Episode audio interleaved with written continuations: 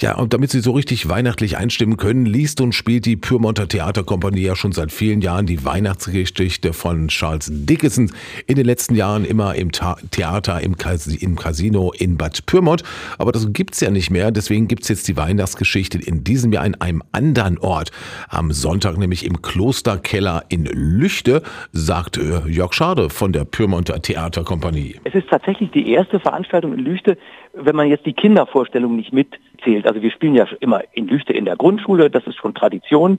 Aber für, sage ich mal, Erwachsene haben wir tatsächlich in Lüchte noch nichts gemacht. Es wird Zeit und das tun wir jetzt.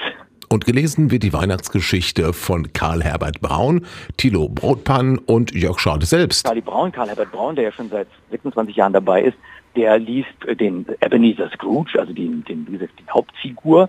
Dann ist der Tilo Brotmann dabei, was mich sehr freut, der ganz viel dreht, aber das lässt er sich eigentlich nie nehmen, Weihnachten aus Berlin zu kommen, um mit uns diese Geschichte zu machen. Er spielt mehrere Rollen und die Rolle des Erzählers, die übernehme ich auch sehr gerne. Und wir machen eben zu dritt auch die ganzen Geräusche dazu, was so an, an Kleinigkeiten noch dabei ist. Im Lüchter Klosterkeller wird es also am Sonntag ab 18 Uhr gemütlich. 18 Uhr fängt es an. Ich würde mal sagen 17.30 Uhr schon kommen, dass man schöne Plätze bekommt dann noch ein Getränk einnehmen kann.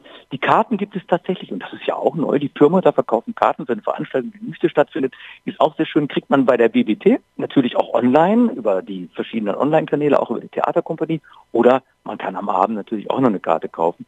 Das ist da auch gar kein Problem.